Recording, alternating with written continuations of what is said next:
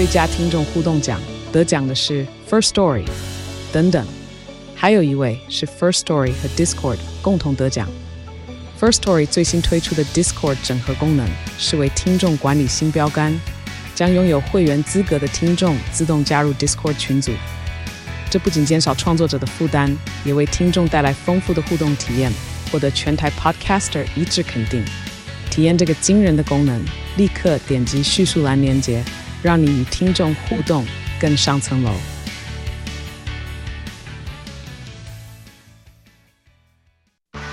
热门财经议题、即时投资快讯、焦点新闻话题，陈凤欣与您同步掌握。欢迎收听《财经起床号》。Hello，欢迎大家来到九八新闻台《财经起床号》节目现场，我是陈凤欣，新兴脑科学。今天呢，在我们现场的脑科学家谢伯让谢博士呢，他是台大心理系副教授，也是脑与意识实验室的主任啊。今天要带来的这一个话题很有意思。如果我的左脑跟右脑不能够连接，啊，那会发生什么样子的状况？人会人还能够活得下去吗？哈，人如果活得下去，人的行为会出现什么样子的转变？这里面让我们知道左脑跟右脑的彼此连接扮演多么重要的角色。也非常欢迎 YouTube 的朋友们一起来收看直播。谢博士早，大家好，父亲节早。好，因为我们上个礼拜呢提到说，左脑跟右脑哈，那个男女的胼胝连接是靠那个胼胝体嘛哈，然后这个胼胝体呢，女性是比较肥厚，对，男性就没有那么的肥厚，比较肥厚的胼胝体有助于左右脑的连接，连接对，啊，这个对女性来讲变成了一个同理心的优势，就是讯息处理上的。方式可能会跟男性稍微有点不同。好，好，好，中性一点说法的。好，那我们就开始进入，就是说左右脑可以列解裂解它吗？嗯哼。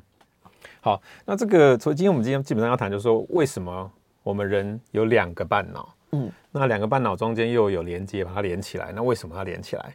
那如果我们可以把这个连接切断，那我们的不管是我们的意识啊，我们的人格，我们的行为会发生什么事情？那这个问题是呃，在从其实很早以前，大家就一直在想这个问题了。那一直要到一位呃诺贝尔生医奖得主出来之后呢，才让大家有了明确的一些科学资料，可以知道说到底怎么一回事。那我们今天从这位这位诺贝尔生医奖得主开始讲起。那这个人是叫 Roger Sperry，嗯，那他是一九八一年的诺贝尔生医奖得主。那这个人其实蛮蛮特别的哦，基本上他到了哪边呢，就是不断挑战当地或是当时的一个科学的传统理论哦，所以他一生做了很多实验呢，基本上就是在挑战这些当时大家就是既既认为是正确的一些理论。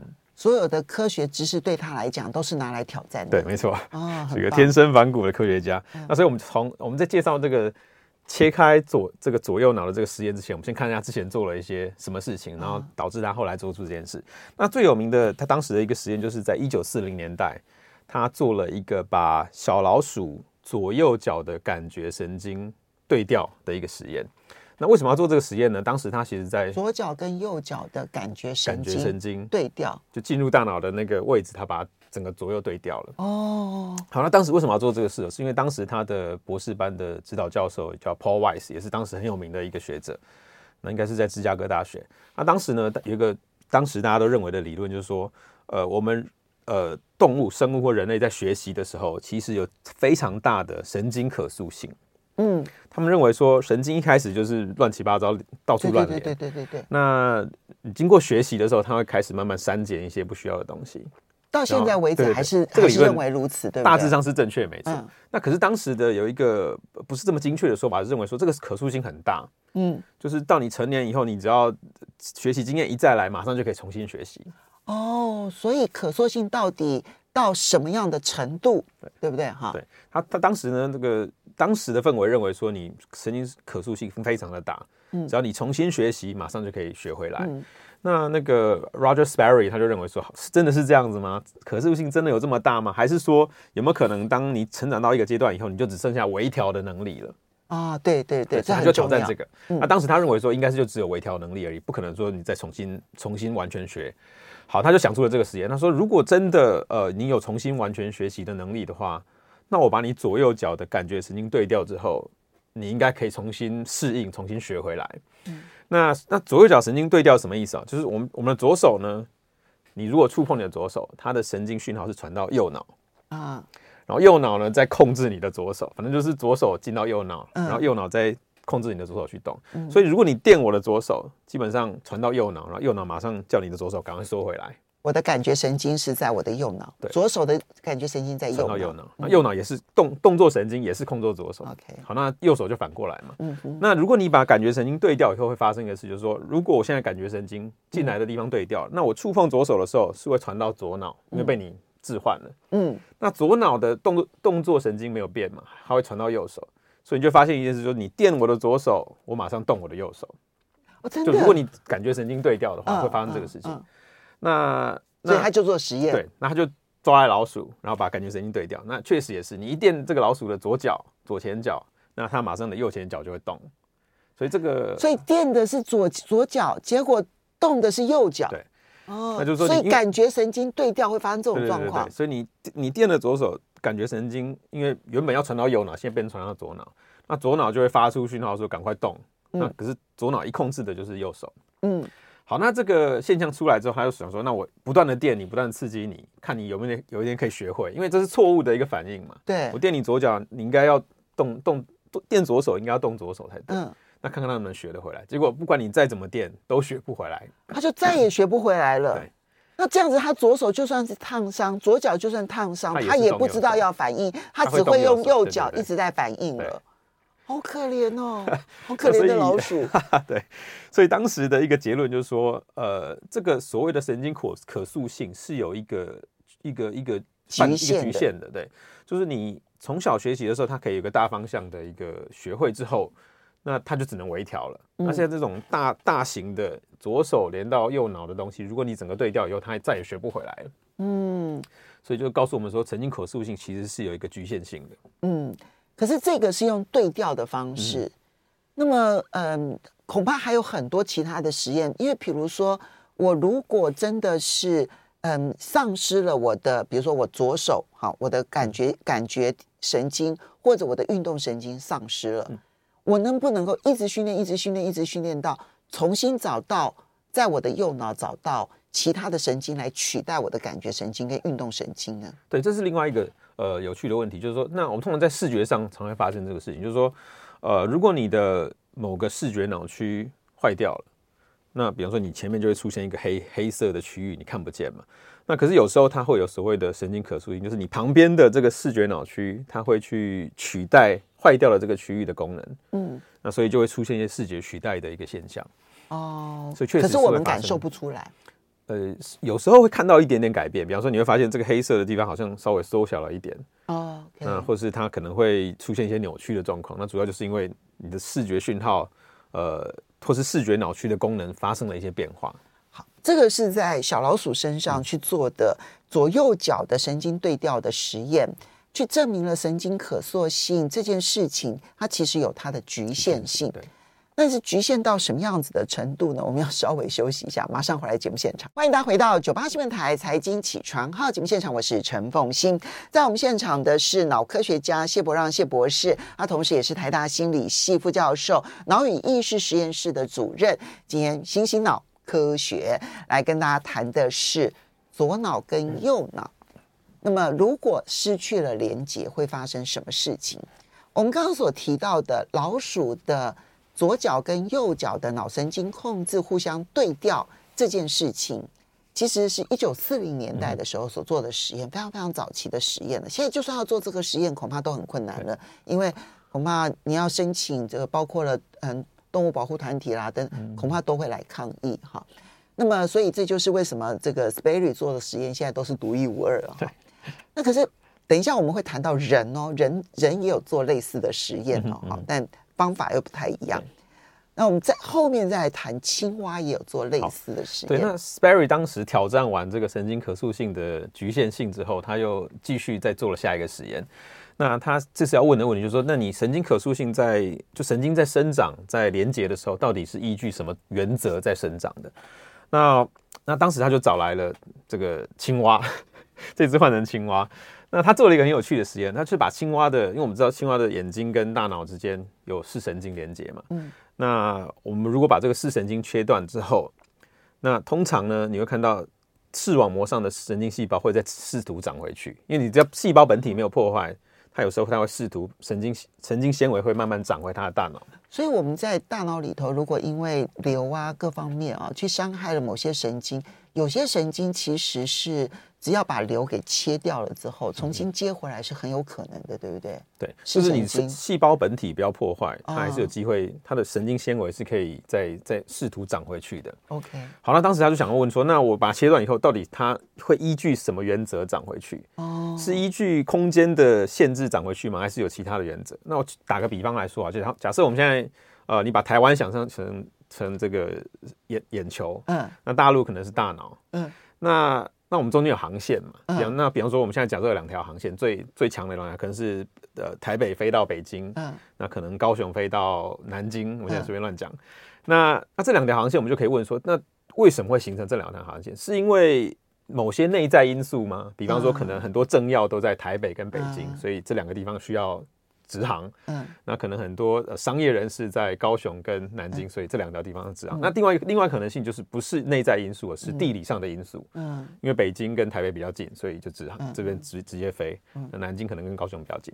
好，那他要问的这个神脑，这个眼睛跟大脑也是一样，就是说，眼睛的某个地方会连到视神经视视觉区的某个地方嘛？那已经连好，那是因为地理上比较近才导致它这样连，还是说有某些其他的？需求功能需求，内在的一些需求在在导致它。OK OK，所以他现在一切断之后，他做了一件事，他把眼球上下翻转。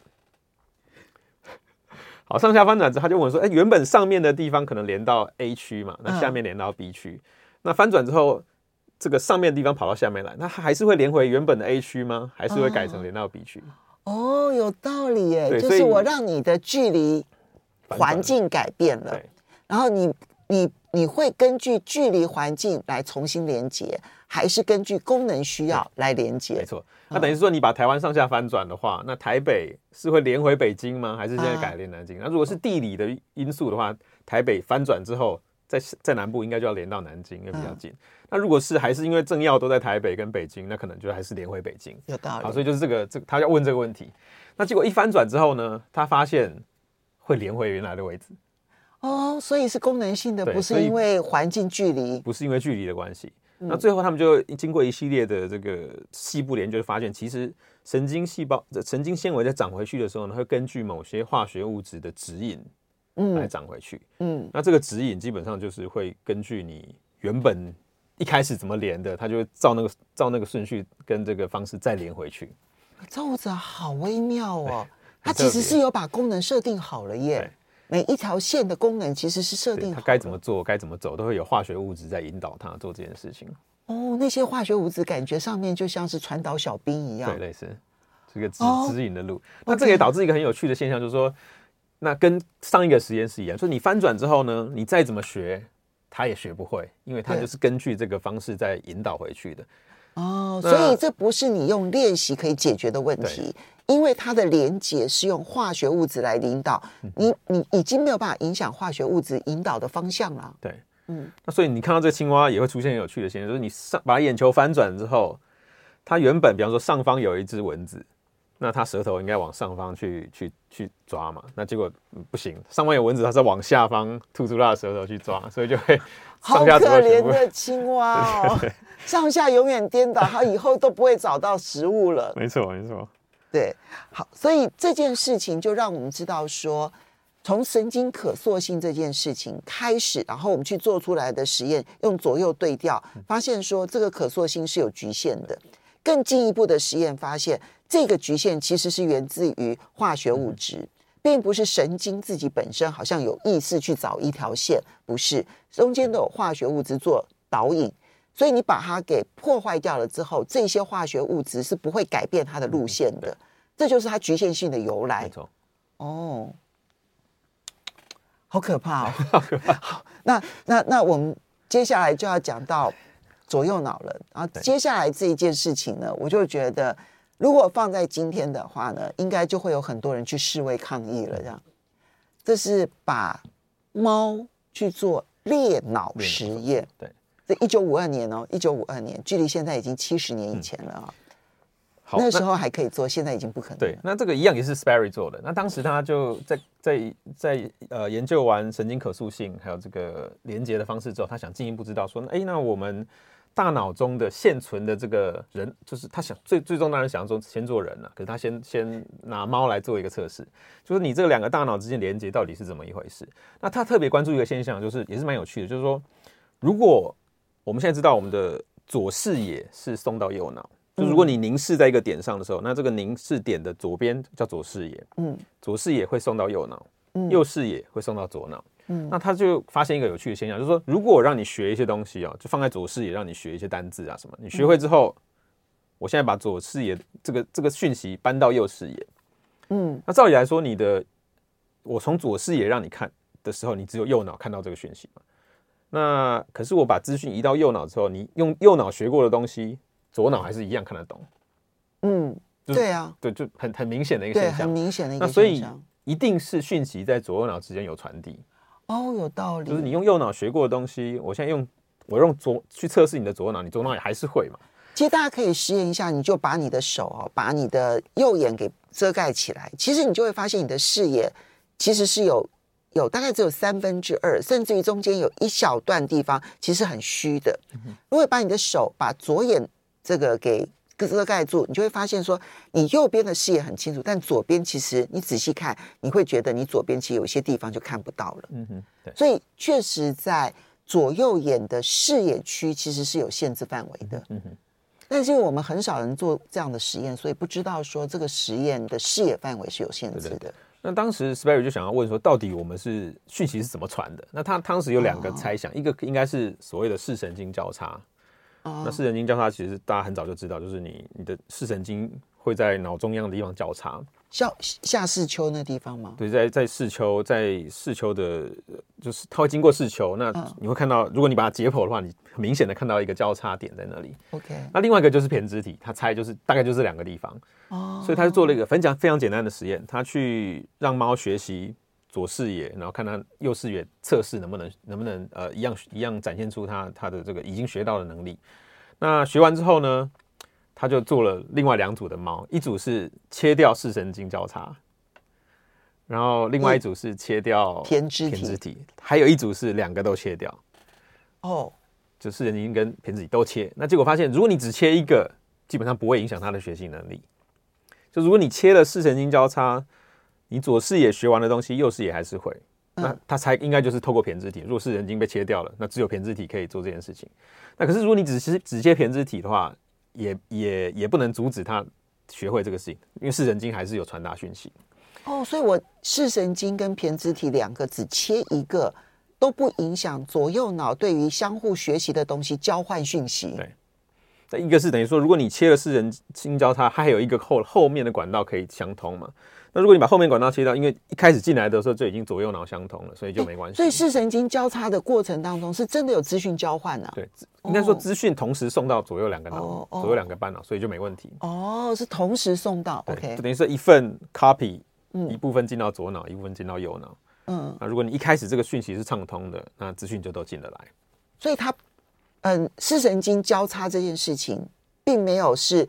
所以我们现在看到的所有的资讯，并不是我右眼看到的东西先送到左脑，再从左脑送到右脑，而是直接到了我的可能交叉的地方，就直接送到左右脑，同时去学习。对，哎，好微妙哦。对，然后可是你两个都切以后就学不会了，所以看起来这个两个地方就是资讯相通的一个关键。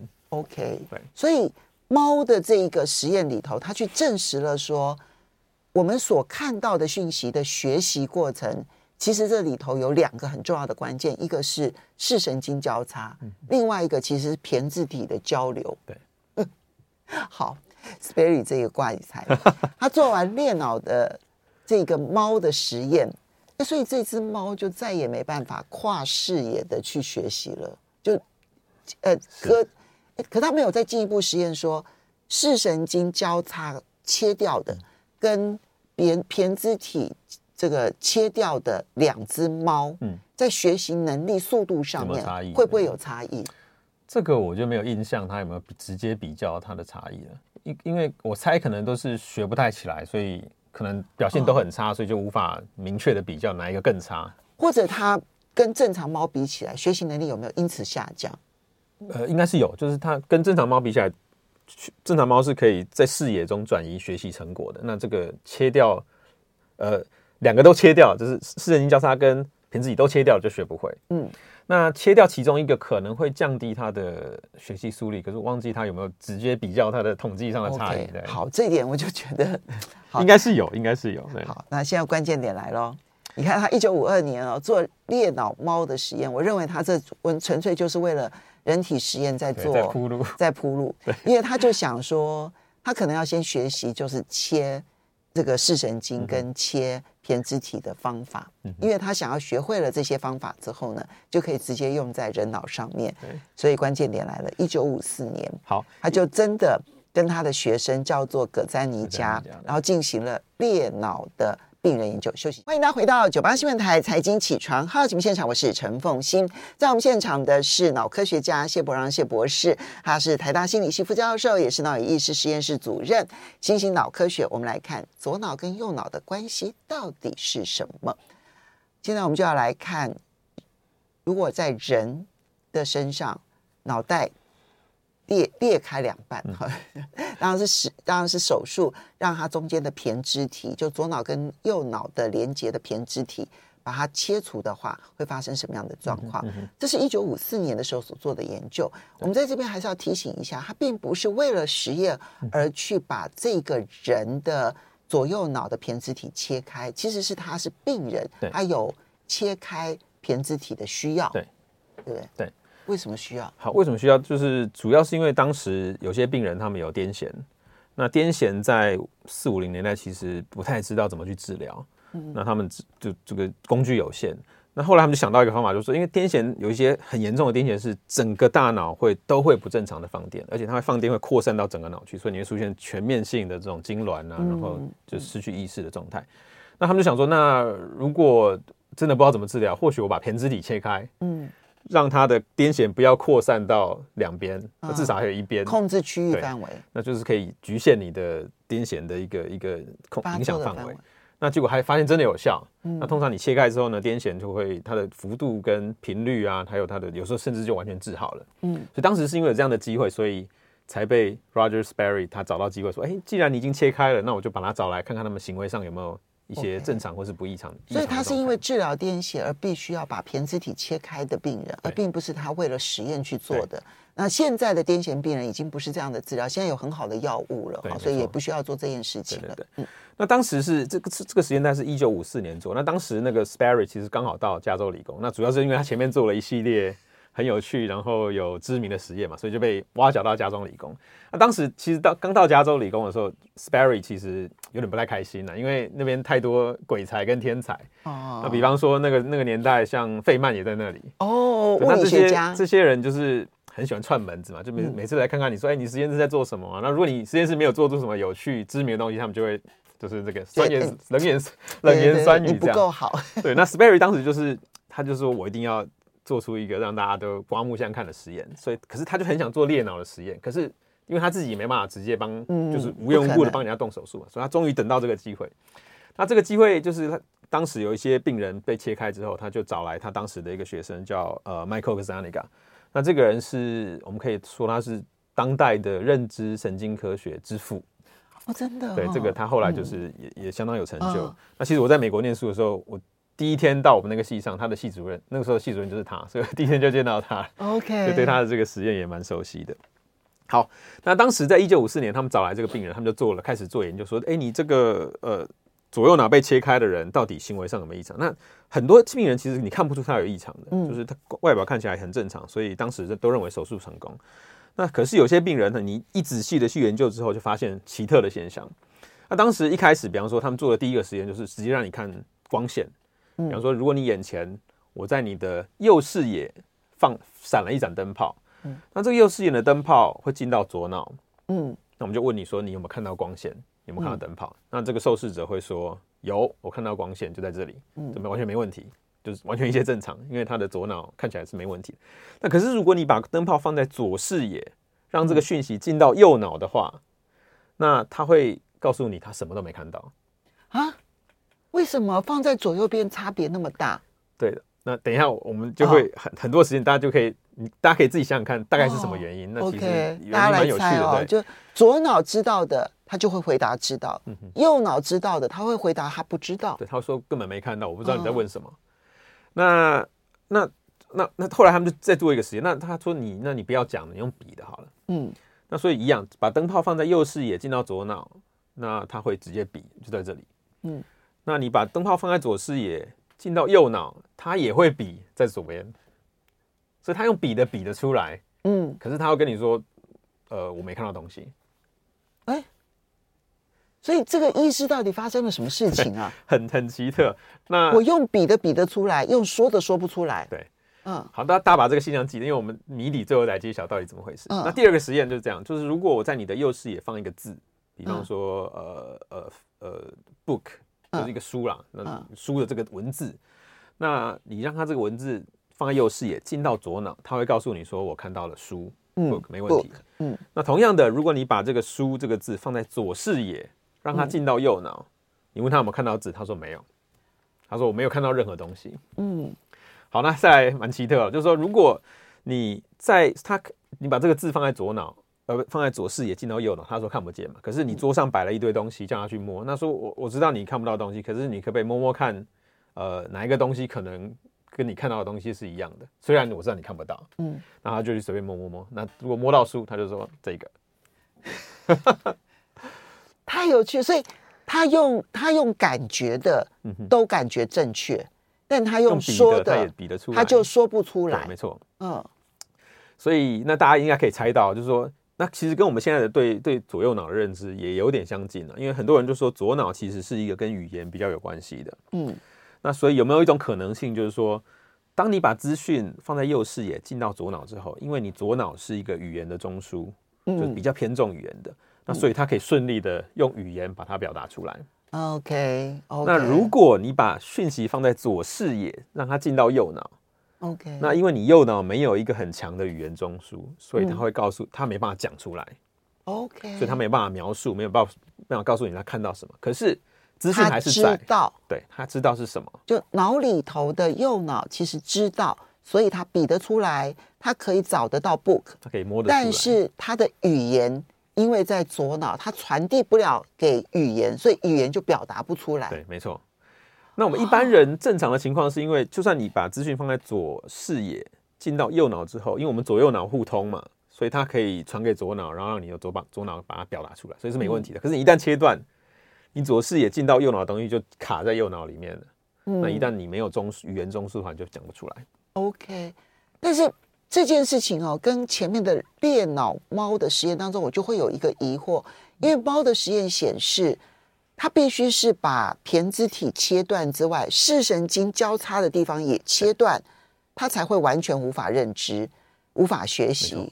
可是，在癫痫的患者当中，那个年代哦，那个年代、嗯、现在已经不是这样治疗。那个年代的切断胼胝体不会切断视神经中交叉，对，也会产生这样的。所以重点就是说，你要巧妙的避开视神经交叉。那所以原则就是，你一定要放在左视野哦，因为左视野一定进到右脑。哦，可是如果你是左眼哦，比方说左眼，因为左眼还是有左视野，左眼里面的左视野跟右视野，所以他的实验必须要放在那个要很小心的去考量视野范围，没错，确定你放的位置是右视野的视神经，绝对不可能接触到的，没错没错。哦，所以一定强调，一定是叫左视野，就是凝视点的左边叫左视野。那你那因为左左眼的眼。这个左眼整个眼眼球里面的讯息是可以传到左右脑的，可是左眼里面的左视野一定进到右右脑。不，因为我们知道说语言中枢其实就语言学习，它其实是一个后天的行为，我们并不是先天生下来就会语言的。那所以我们不可能在右脑也嗯、呃、实验出或者说就是训练出语言中枢吗？呃。